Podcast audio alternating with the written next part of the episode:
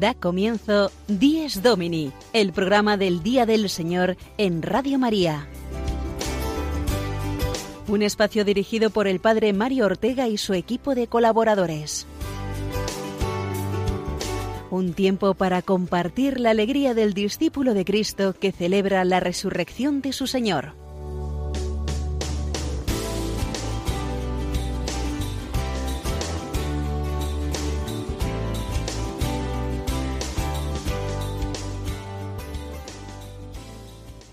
Buenos días y feliz domingo amigos todos. Sed bienvenidos a una edición más de este vuestro programa con el que pretendemos ayudarnos todos a vivir mejor el Dies Domini, el Día del Señor, que es el centro de la semana porque centro de la vida cristiana es la resurrección del Señor que cada domingo celebramos.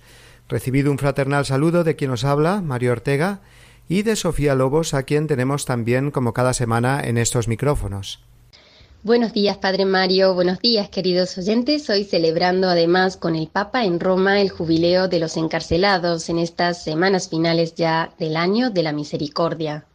Sí, el año de la misericordia está a dos semanas de concluirse, pero como vemos aún quedan momentos muy importantes, como es este de hoy, el jubileo de los encarcelados, y el domingo que viene será el de las personas excluidas socialmente.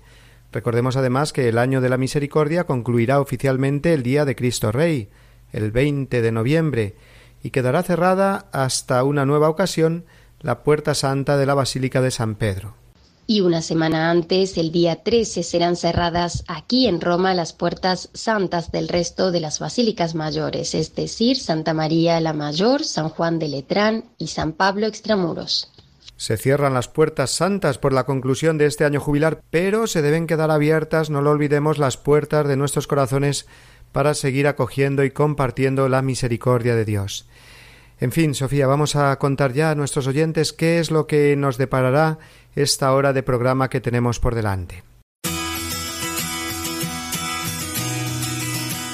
Comenzaremos nuestro programa de hoy, como es ya habitual, con la reflexión a cargo del Padre Mario. Seguidamente, en la sección Iglesia desde Roma, conoceremos qué es la Red Mundial de Oración por el Papa y cuál es la intención para rezar por el Pontífice en este mes de noviembre.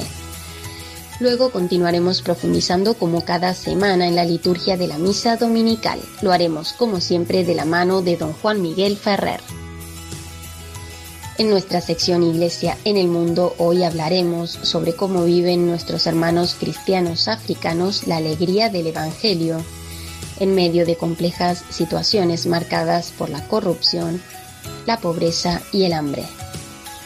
Después será el turno de don Jorge Fernández Guadalix y su siempre interesante reflexión en la sección El domingo desde mi parroquia.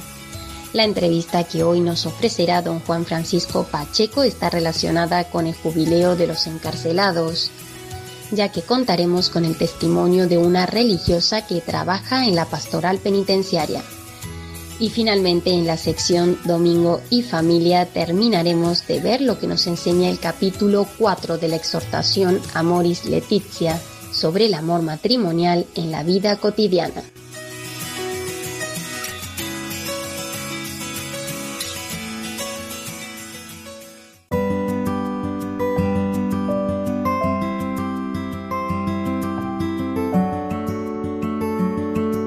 Celebración hoy del jubileo de los encarcelados hace referencia directa a una de las obras de misericordia corporales, la de visitar a los presos, y entre las proféticas advertencias de Jesús respecto al juicio final, también escuchamos Venid benditos de mi Padre, porque estaba en la cárcel y me visitasteis. Puede que no sepamos muy bien cómo poner en práctica este mandamiento de la misericordia, ya que el acudir de modo individual u organizado para participar en la pastoral penitenciaria no es fácil o posible muchas veces, ni todos están llamados a hacer estas visitas así literalmente. Sin embargo, los cristianos debemos sentir más la obligación de recordar a los encarcelados en nuestras oraciones y aceptar con gozo que nadie está excluido de la misericordia de Dios. La misericordia evangélica no se detiene ante la culpabilidad de unos actos cometidos, sino que yendo más allá nos obliga a hacer algo nada fácil muchas veces, como es mirar a todas las personas con amor y deseos de perdón y reconciliación, también a las personas que han causado el mal y puedan estar pagando ahora por ello. Nadie está excluido de la misericordia de Dios. Es más, cuando una persona está pagando por sus malas acciones y se ve privada de su libertad, puede resonar entonces más fuerte en su corazón la voz de Dios, que le sigue acogiendo e invitando a la reconciliación con Él, con el prójimo y consigo mismo. La experiencia de las personas que colaboran con la pastoral penitenciaria atestigua que son muchos los casos de encarcelados que encuentran a Dios precisamente ahí, en la cárcel. No debemos olvidar, pues, a los que están encarcelados. Eso ya es visitarlos. Acordaos de los presos como si estuvierais presos con ellos, dice la carta a los Hebreos en el capítulo 13.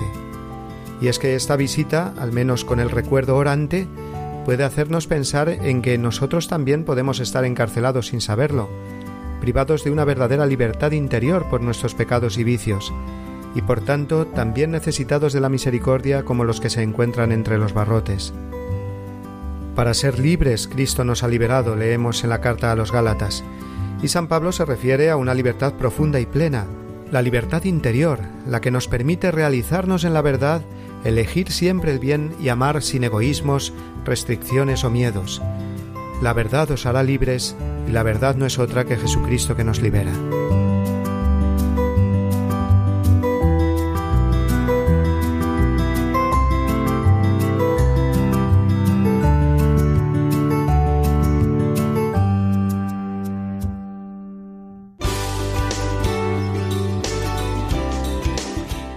Domini, el programa del Día del Señor en Radio María. Un tiempo para compartir la alegría del discípulo de Cristo que celebra la resurrección de su Señor.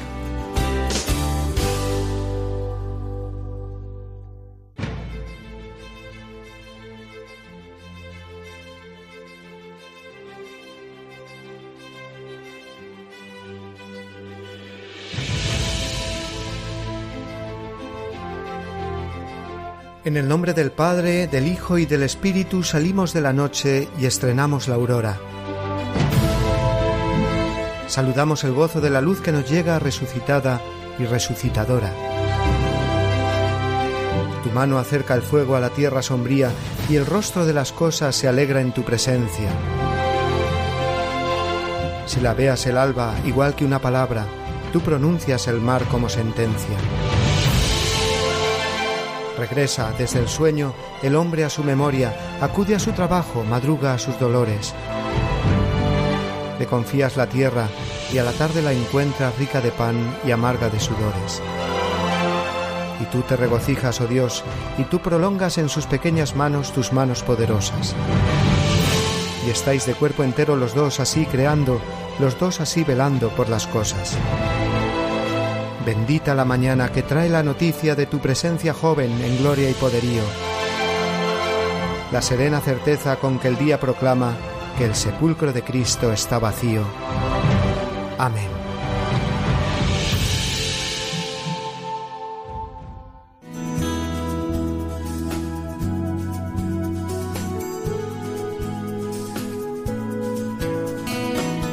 Vivamos mejor nuestra misa dominical, el apunte litúrgico semanal de don Juan Miguel Ferrer. Un saludo y un deseo de feliz domingo a todos vosotros, los amigos oyentes de Dies Domini. En este comentario que hacemos a la celebración eucarística, paso a paso a lo largo de los cada uno de los domingos, hoy llegamos al momento en que eh, se canta el Señor ten piedad, lo que tradicionalmente se llamaban los kiries. Es un momento que sigue inmediatamente al acto penitencial. Como veíamos el último domingo, a veces el acto penitencial, cuando está formado por pequeñas invocaciones, incluye el propio Kyrie eleison es decir, a una invitación del sacerdote a hacer una profesión de nuestra contrición de corazón, sigue el canto por parte de la asamblea de los kiries. Pero eh, esa forma de integrar el kirie en el acto penitencial no es la más tradicional. Normalmente el Señor ten piedad o eleison era un canto independiente del acto penitencial. Esto se ve muy bien en la misa en la forma extraordinaria. El acto penitencial en esa forma de celebración anterior al concilio queda en el momento antes de subir al altar. Por el contrario, el Kyrie eleison se canta cuando ya el sacerdote está junto al altar. En la celebración tras la reforma del Concilio Vaticano II, todo el acto penitencial o su alternativa, que es la bendición y aspersión con el agua bendita, se realiza cuando ya el sacerdote está en el altar. Nosotros ahora por eso a veces nos cuesta más distinguir el acto penitencial de los kiries. Pero los kiries son una aclamación a Cristo como Señor y Mesías. Arrancan de la confesión de P de Pedro realizada el mismo día de Pentecostés y recuerdan las aclamaciones con que era costumbre recibir a los emperadores o a sus delegados o a los generales victoriosos cuando entraban en una ciudad. A ellos se les gritaba Kyrie eleison, Señor, ten piedad. Era una manera de aclamarles y era una manera de reconocer su poder y su autoridad. Los cristianos, cuando el sacerdote llegaba al altar, clamaban Kyrie eleison, Christe eleison. Es una confesión de fe pascual en Jesucristo resucitado, Señor y Mesías, y es un reconocimiento de su autoridad y de su poder. Justo después, cantamos o recitamos en los días festivos el Gloria. El Gloria entró en la misa mucho más tarde que el Señor ten piedad. El Gloria es un himno de alabanza a la Trinidad. Nació en la liturgia de las horas en las iglesias de Oriente y llegó a Occidente precisamente por las palabras con que comienza. Gloria a Dios en el cielo, que recordaban el canto de los ángeles en la noche de Navidad. Y por eso, en la liturgia papal de la noche de Navidad se empezó en Roma a cantar el Gloria dentro de la misa.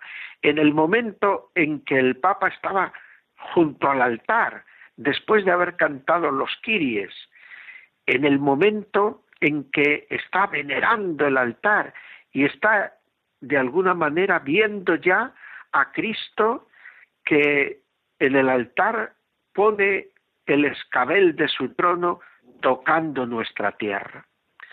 El himno del Gloria se fue extendiendo luego a toda la liturgia festiva del Papa y por contagio a todas las iglesias del mundo. Es un himno, es para cantarlo, es un himno de júbilo, es una alabanza a la Trinidad por la victoria de Cristo, es un reconocimiento de la autoridad de Jesús, marca verdaderamente el sentido festivo de nuestras fiestas. Estos elementos de la liturgia eucarística, el Kyrie y el Gloria, nos hacen comprender desde el comienzo de la misa lo que el sacerdote ya nos ha indicado, como veíamos hace unos programas, con el saludo, el Señor esté con vosotros, que Cristo está entre nosotros, que Él, vencedor y Señor, está de nuestra parte y nos preside, y que unidos a Él no tenemos que temer nada. Verdaderamente la Eucaristía nos hace sentir pueblo de Dios reunido por Cristo, nuestro buen pastor.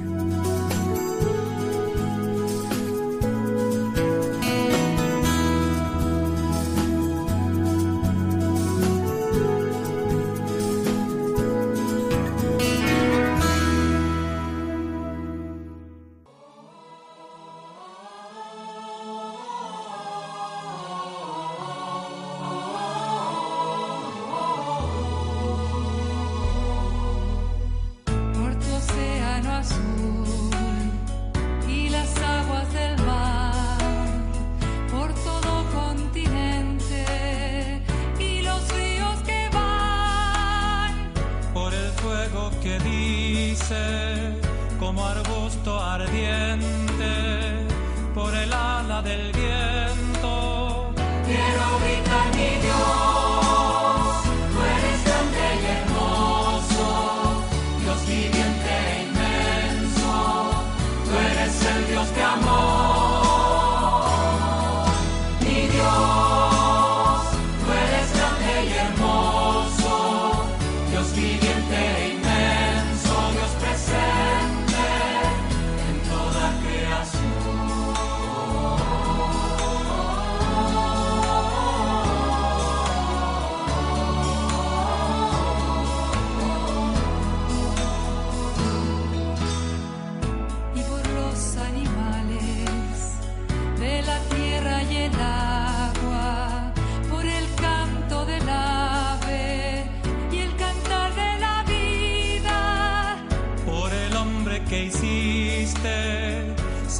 a ti y por todos sus hijos.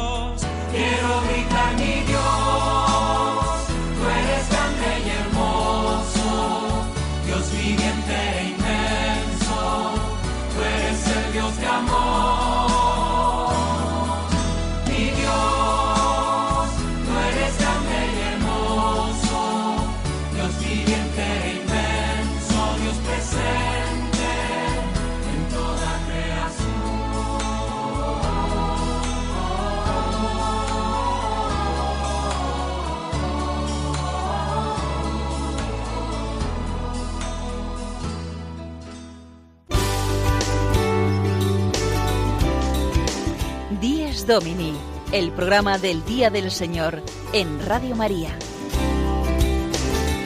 Un tiempo para compartir la alegría del discípulo de Cristo que celebra la resurrección de su Señor.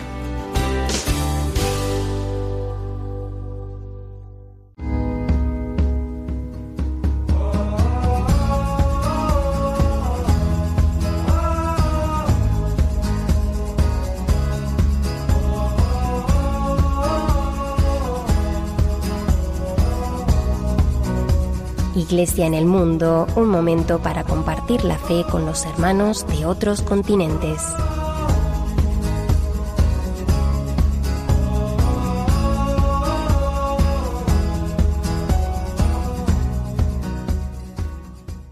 Hoy en nuestra sección Iglesia en el Mundo vamos a viajar mental y espiritualmente hacia África, un continente inmenso conformado por diversos países, la mayoría de ellos ricos en recursos naturales, tierras fértiles, flora y fauna, pero marcado también por la corrupción, la explotación, la pobreza, frutos derivados de una larga y dolorosa época de colonización y esclavitud. Por ignorancia o desconocimiento, la sociedad occidental suele tener un pensamiento uniformado acerca de África, un territorio lejano, atrasado, sin prestar demasiada atención a la enorme riqueza cultural, tradicional, histórica y religiosa que existe en esta tierra una tierra donde hombres y mujeres, jóvenes, ancianos y niños ven y comprenden la vida desde una perspectiva muy distinta a la que estamos acostumbrados en las sociedades europeas y modernas. Personalmente tuve la bendición de poder vivir un año en Ghana, un país costero en la parte occidental de África situado sobre el Golfo de Guinea, participando en un programa de voluntariado financiado por la Unión Europea en el que trabajé durante 12 meses como maestra en una escuela primaria. Allí uno aprende a relajarse, a dejar de medir el tiempo con el reloj, a apreciar la naturaleza y a respetarla ya que estamos unidos a ella mucho más de lo que pensamos. Allí uno puede comprender mejor que la vida hay que vivirla disfrutando cada día como si fuera el último, valorando cada segundo como si no hubiera un mañana y que la adversidad no es una desgracia sino una oportunidad para hacerse más fuerte. Y por sobre todo en África se experimenta de una forma muy concreta la presencia de Dios, expresada a través de la alegría de la fe con la que los cristianos celebran allí la buena nueva del Evangelio, en un país donde el 75% de la población es cristiana. Dios está presente en los saludos y conversaciones cotidianas de la gente, en las oraciones e imágenes sagradas que adornan las calles, las iglesias y las puertas de los hogares. Incluso es normal ver en tiendas y negocios, en cristales y puertas de coches, camiones y autobuses, frases inspiradoras escritas y citas bíblicas tanto del Antiguo como del Nuevo Testamento. Así encontramos, por ejemplo, un almacén con el nombre Jesús el Buen Pastor. Vamos a reparar nuestro coche al taller mecánico Dios todo lo puede. O compramos un nuevo vestido en el negocio de telas Jesús es el camino, la verdad y la vida. Porque en África Dios forma parte del día a día y hablar de Él es tan natural como respirar. Las personas se dirigen unas a otras encomendándose a la voluntad de Dios y se animan mutuamente recordando que estamos en esta vida solo de paso y que Dios es quien sabe por qué ocurren las cosas. La confianza depositada en Él es plena. La parroquia en África es verdaderamente un núcleo familiar, un hogar, un lugar donde siempre uno puede encontrar refugio y las puertas abiertas. Y esto de las puertas abiertas es algo literal, ya que para mi sorpresa pude comprobar viviendo allí que las puertas de las iglesias nunca se cierran con llave y que uno puede entrar en todo momento y a cualquier hora que desee para rezar ante el Santísimo que siempre está expuesto e iluminado. Esos momentos me enseñaron a percibir la enorme riqueza espiritual de este pueblo africano que no reniega de su pobre condición asfixiante de pobreza e injusticia, sino que busca encontrar a Dios en todo lo que les rodea. Los salones parroquiales, humildes y sencillos, tienen una intensa actividad pastoral catequesis para niños y adultos, grupos de jóvenes, adultos y también ancianos, actividades de coro, escuela bíblica y también grupos de formación. Mi parroquia en concreto se llamaba Santa Agustín, es decir, San Agustín, una de las más grandes de la zona. El día domingo es realmente un día de fiesta. Los africanos saben honrar el Día del Señor con gozo y también con recogimiento. Cada domingo los fieles visten con sus mejores trajes y vestidos para asistir a la misa. Las mujeres lucen pañuelos en la cabeza que embellecen sus peinados y los hombres visten sus trajes con estampados africanos tradicionales y muy coloridos. La música en la celebración eucarística es un elemento fundamental. Los cánticos son alegres y el coro es acompañado por instrumentos de percusión. La celebración eucarística es verdaderamente una fiesta en la que los vecinos de Ashaman, uno de los barrios más pobres de Accra, la capital donde hice mi voluntariado, comparten la alegría del Evangelio, la esperanza de que Dios no los abandona y la felicidad de saber que los acompaña hasta el final de sus vidas en medio de las chabolas, casas prefabricadas sin agua corriente ni electricidad, permanece la esperanza de que la verdadera riqueza que cuenta en esta vida es la espiritual, aquella que Dios más quiere, más valora y más prefiere. Y no se trata de una actitud de autoconsuelo y resignación, sino una verdadera sabiduría espiritual de un pueblo cristiano que entiende perfectamente que es a través del sufrimiento cuando uno más se acerca a Cristo.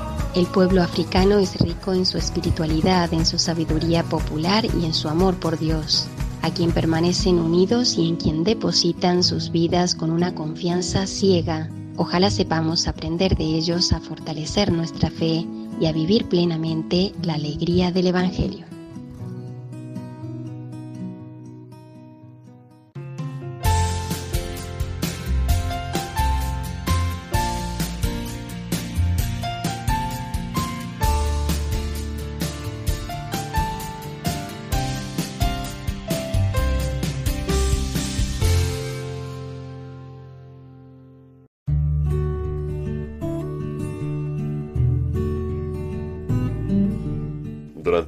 Y las otras fiestas de precepto, los fieles se abstendrán de entregarse a trabajos o actividades que impidan el culto debido a Dios, la alegría propia del día del Señor, la práctica de las obras de misericordia, el descanso necesario del espíritu y del cuerpo. Catecismo de la Iglesia Católica, número 2185.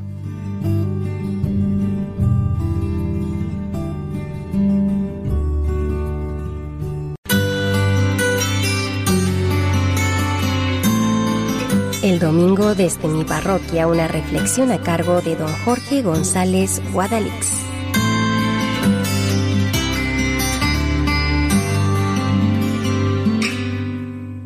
Muy buenos días y muy buen domingo a todos. Aquí estamos una semana más para hablarles de lo que es la vida de las de nuestras parroquias o el cómo vivir de las parroquias más pequeñitas, ¿saben? Hoy les quería hablar de Charo. 16 añitos tenía Charo cuando le propusieron nada menos que encargarse de atender la iglesia de su pueblo. 16 años. Y quién sabe cuántas ilusiones y cuántos proyectos. Bien sabía ella lo que la iba a tocar. Abrir y cerrar la iglesia, limpiarla, atenderla, los manteles, las flores, las velas. Si un día no venía sacerdote y la gente quería rezar, abrir y cerrar las puertas, estar pendiente de todo. Dieciséis años. Y dijo que sí. Me la encontré cincuenta años más tarde de todo esto, cuando tomé posesión de la parroquia de Navalafuente. Y ella me decía que desde el momento en que le propusieron atender la iglesia, ya no pensó más ni en chicos, ni en novios, ni en nada. Solo su parroquia, solo su pueblo. Y hasta me confesó que tenía hecho un voto privado de ofrecer su vida por su parroquia y por los sacerdotes. Un voto privado, por cierto, que 50 años después renovamos juntos en una Eucaristía, los dos solos, bueno, los dos solos, con el Señor mirándonos sonriente. Una vida dedicada a Dios y a su parroquia durante más de 60 años, hasta que falleció hace ahora poco más de unos meses. Pues ya ven, con Charola de Fuente, yo me acuerdo hoy de Felisa en Buster Viejo, también fallecida, y me sigo acordando de Nieves en Miraflores, de María en Guadalís, que hoy, con sus 80 años las dos más que cumplidos, siguen atendiendo con cariño y dedicación hasta dar la vida la iglesia de su pueblo. Cuántas parroquias de pueblecitos, de barrios, sobreviven gracias a esas buenas personas, sobre todo mujeres, que calladamente y sin más paga que paga de vida eterna, y no es mala paga, dedican su vida silenciosamente a la iglesia.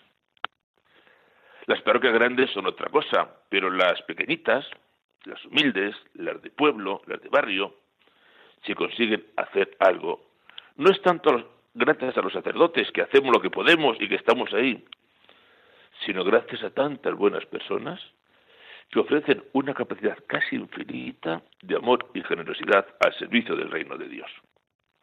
Ustedes conocen al cura, a don fulano, pero no saben nada de manteles, de llaves, de flores, de velas, de telarañas. Ahí entran esas charos anónimas que aportan mucho más de lo que nos podemos imaginar. Yo sé que no todos tenemos esa capacidad de servir durante 60 o 70 años, pero sí de empezar a sentirnos en nuestras parroquias no clientes que van a por un servicio, sino gente que puede aportar algo. Y el que parece que no puede aportar nada, tiene algo muy rico, su oración por su parroquia, se le ha pedido ya alguna vez, y por los sacerdotes. En la iglesia no somos especialmente agradecidos, somos así. Incluso estas personas buenas que se entregan tienen que escuchar de algunas personas que, míralas, son las que hacen todo, lo deciden, lo mangonean. Somos así. Será que vemos a veces las cosas con los ojos un poco tristes.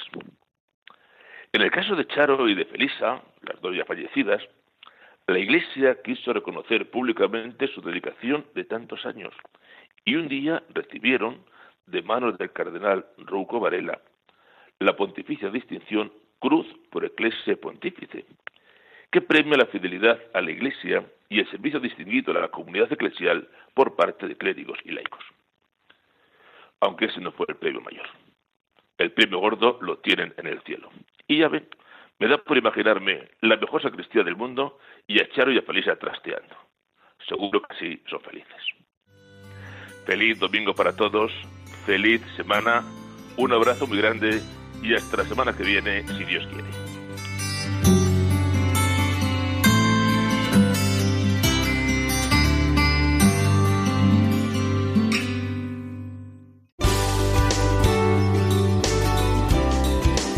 Díez Domini, el programa del Día del Señor en Radio María.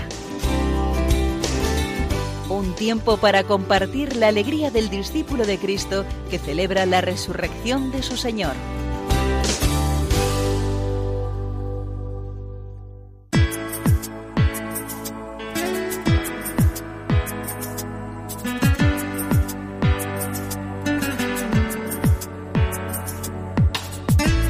Firmes en la Fe, la entrevista de la semana de la mano de don Juan Francisco Pacheco.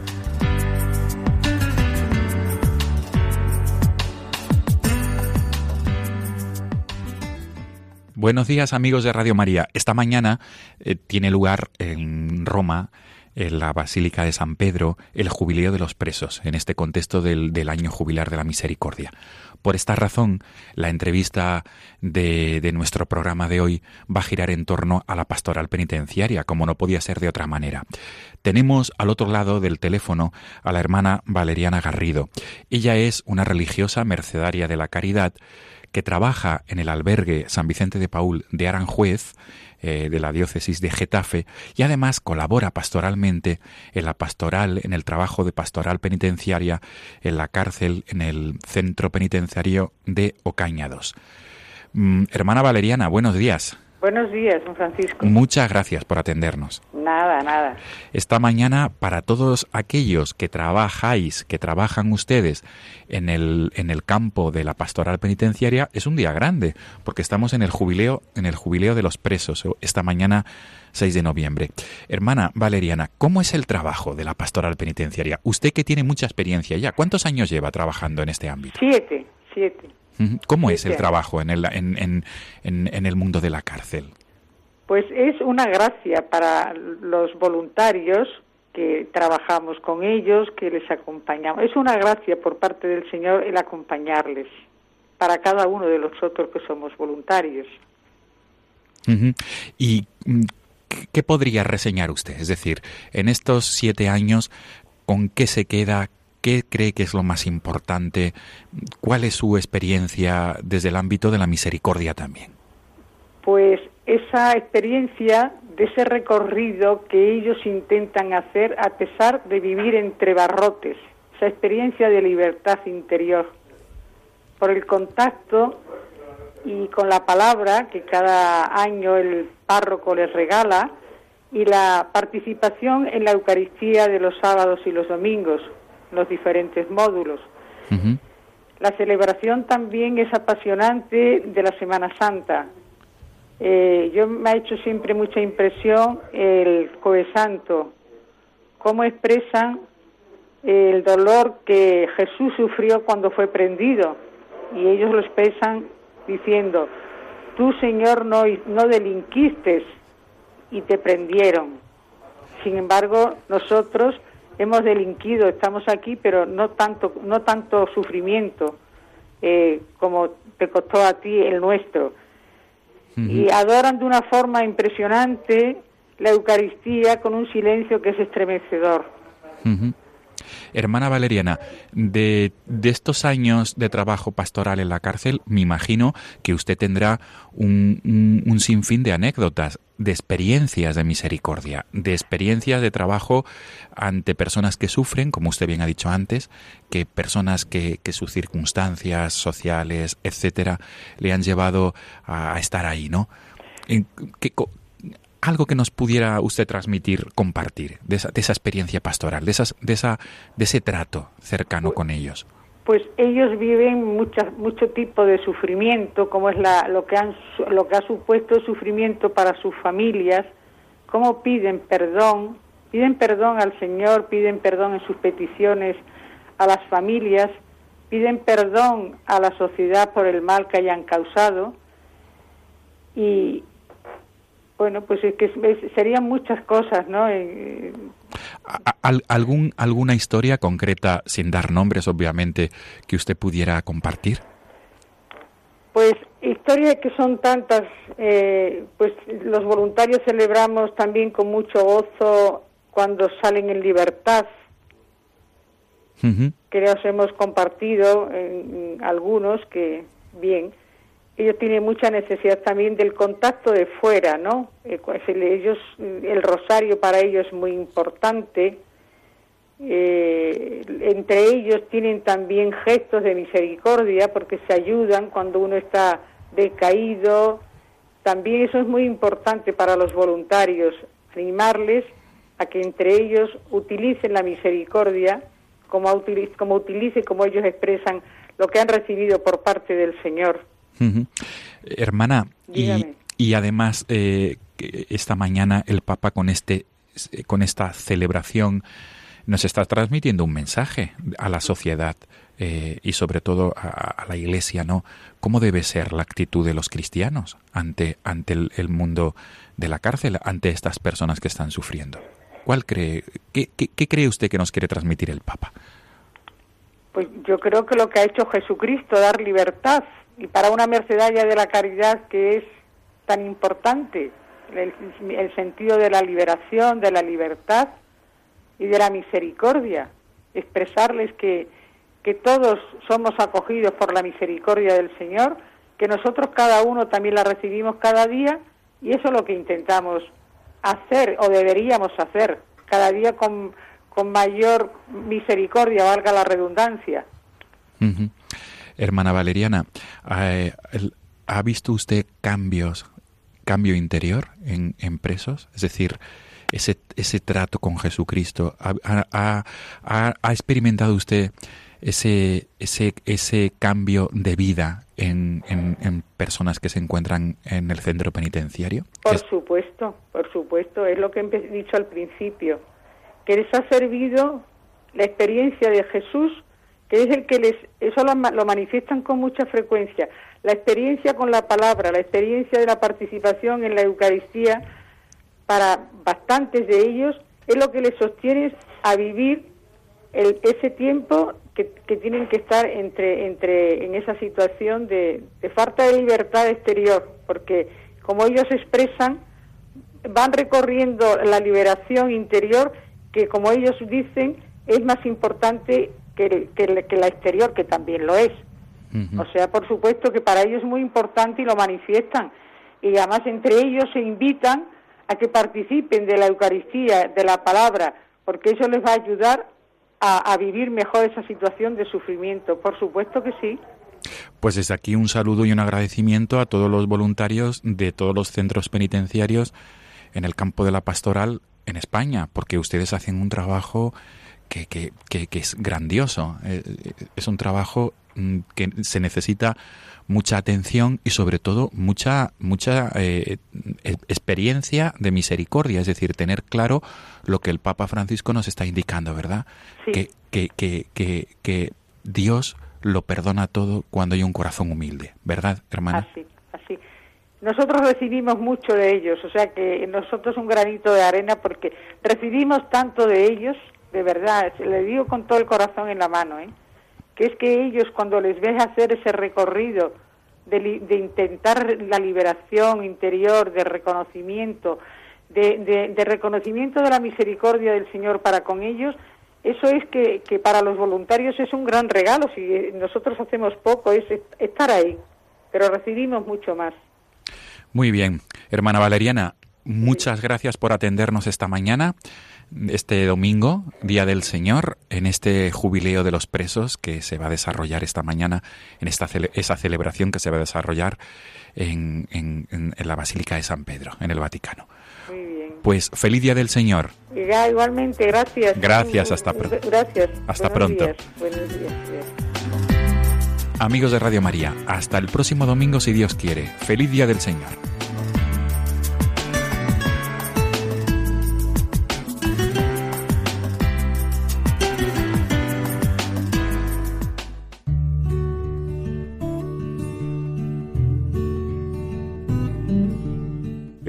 Y las demás fiestas de precepto, los fieles se abstendrán de aquellos trabajos y actividades que impidan dar culto a Dios, gozar de la alegría propia del día del Señor, o disfrutar del debido descanso de la mente y del cuerpo.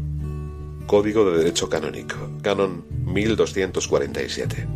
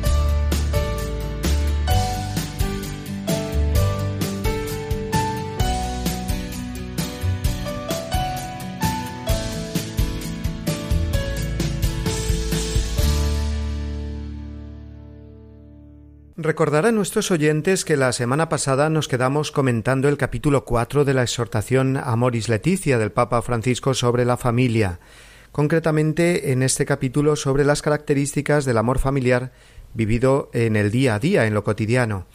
Y recordarán también que eh, todo este capítulo es unir desgranando el himno de la caridad de San Pablo, que se encuentra en la primera carta a los Corintios, capítulo 13.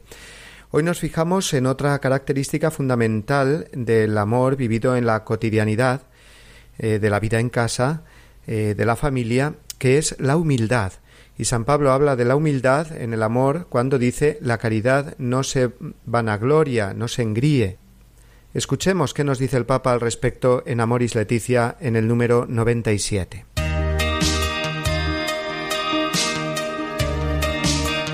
La vanagloria, ese ansia de mostrarse como superior para impresionar a otros con una actitud pedante y algo agresiva. Quien ama no solo evita hablar demasiado de sí mismo, sino que además, porque está centrado en los demás, sabe ubicarse en su lugar sin pretender ser el centro. Algunos se creen grandes porque saben más que los demás y se dedican a exigirles y a controlarlos, cuando en realidad lo que nos hace grandes es el amor que comprende, cuida y protege al débil. Es importante que los cristianos vivan esto en su modo de tratar a los familiares poco formados en la fe, frágiles o menos firmes en sus convicciones. A veces ocurre lo contrario. Los supuestamente más adelantados dentro de su familia se vuelven arrogantes e insoportables. La actitud de humildad aparece aquí como algo que es parte del amor, porque para poder comprender, disculpar o servir a los demás de corazón, es indispensable sanar el orgullo y cultivar la humildad.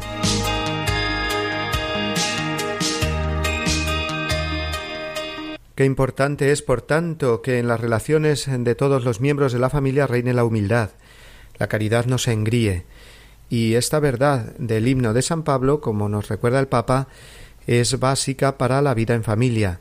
Eh, sin darnos cuenta se mete la vanagloria y la soberbia en la vida familiar, incluso bajo capa de bien, porque pensemos en un miembro de la familia, el padre o la madre o alguno de los hijos, incluso, que se creen mejores porque pertenecen a este grupo cristiano o movimiento y tienen ciertamente por ello una mayor formación cristiana seguramente, pero luego ¿cómo es vivida esta fe en casa? con la arrogancia de presentarse ante sus familiares como el que más sabe, o usando ese mayor conocimiento de la fe precisamente para servir más humildemente. Creo que está muy acertado el Papa Francisco en poner el dedo sobre esta cuestión. La caridad no se vanagloria nunca, tampoco en la vida familiar. Es muy normal que entre los miembros de la familia haya diversos ritmos en todo, eh, de mayor o menor comprensión de las cosas, de capacidad de colaboración, de aguante, de superación, pero uno que aventaje al otro en alguna cosa de estas no puede pensar que ama cuando mira al otro en casa como por encima del hombro, yo sé más que tú, una arrogancia o prepotencia que incluso se puede sentir, decíamos, está en las cosas de la fe, cuando siente uno que debe acercar a Dios al otro, pero no tiene en cuenta el modo o los modales que usa, no precisamente con amor humilde. Si alguno en la familia no tiene tanta fe o no la practica, la actitud a la que nos debe llevar el amor familiar es a servir, no a juzgar, a ayudar desde abajo, podríamos decir, a predicar más con la vida sencilla y servicial que con las palabras, aunque éstas también, claro está, sean necesarias. En fin, vemos de nuevo cómo el Papa Francisco baja hasta aspectos muy concretos de la vida cotidiana y nos ilumina con el Evangelio desde ahí. A esta humildad en el amor familiar luego seguirían en los números sucesivos de la exhortación apostólica otras características, siempre siguiendo el himno de la caridad. Pero eso ya lo dejamos para otro día.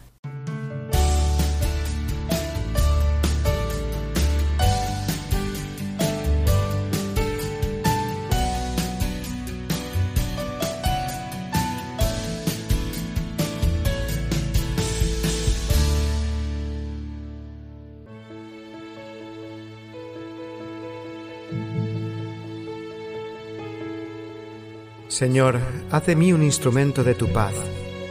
Que allá donde hay odio, yo ponga el amor. Que allá donde hay ofensa, yo ponga el perdón. Que allá donde hay discordia, yo ponga la unión.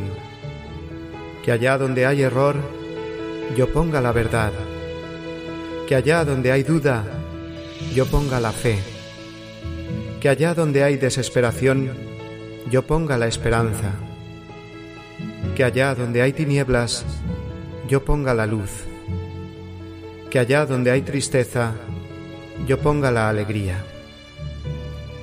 Oh Señor, que yo no busque tanto ser consolado cuanto consolar, ser comprendido cuanto comprender, ser amado cuanto amar, porque es dándose como se recibe, es olvidándose de sí mismo como uno se encuentra a sí mismo, es perdonando como se es perdonado, es muriendo como se resucita a la vida eterna.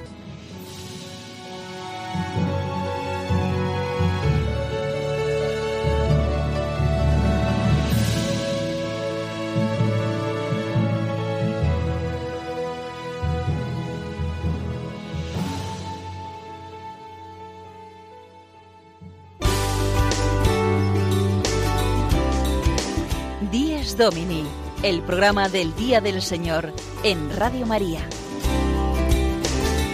Un tiempo para compartir la alegría del discípulo de Cristo que celebra la resurrección de su Señor.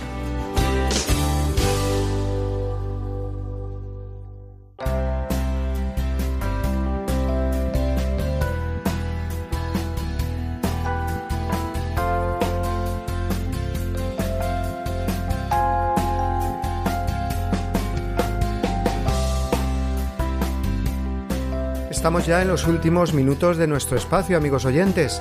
Hemos tenido hoy especialmente presentes a todos los encarcelados del mundo entero que hoy pueden celebrar este jubileo de la misericordia también en sus diócesis.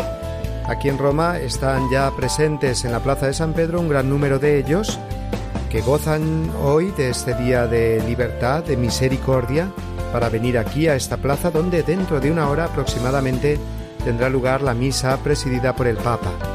Según los datos que ofreció hace unos días Monseñor Rino Fisichella, han sido inscritos aproximadamente unos mil presidiarios que con los debidos permisos van a poder participar de este jubileo y provienen en total de 12 países del mundo. También hay un grupo proveniente de España, aunque la gran mayoría, como es natural, son de distintas partes de Italia. Incluso algunos de ellos van a poder colaborar en distintos servicios litúrgicos a lo largo de la celebración. Esperemos que este jubileo haga que muchos corazones puedan recibir la misericordia de Dios que llega a todos, incluso como vemos a los que en su vida pueden haber hecho el mal. La conversión siempre es posible y todos debemos alegrarnos de ello, desearlo y rezar para que así sea. Antes de despedirnos, eh, recuérdanos, Sofía, una vez más nuestros contactos a través de Internet con los que nuestros oyentes pueden dirigirse a nosotros. Así es, los oyentes de Dies Domini pueden enviarnos sus comentarios, preguntas o sugerencias al correo electrónico diesdomini@radiomaria.es y también visitarnos en Facebook y bajarse desde allí nuestros programas o bien descargárselos igualmente en la página web www.radiomaria.es. Muy bien, pues les dejamos ya a quienes estén desayunando con su café y sus churros y a quienes lo hayan hecho ya y se estén preparando para ir a su parroquia a participar de la misa o los que lo hagan más tarde y se dediquen ahora a la vida familiar y de descanso. A todos, a todos ellos, a todos ustedes, Dios les bendiga enormemente. Que pasen un feliz día del Señor. Hasta la semana que viene, si Dios quiere.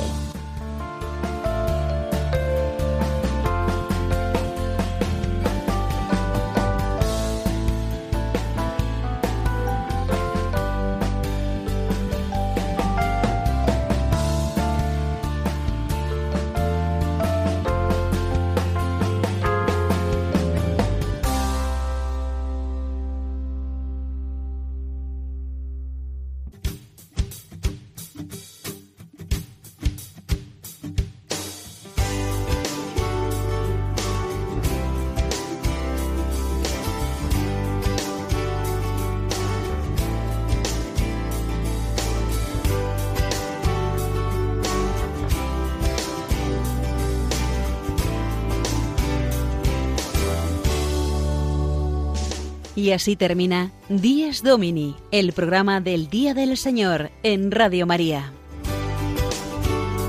Un espacio dirigido por el padre Mario Ortega y su equipo de colaboradores.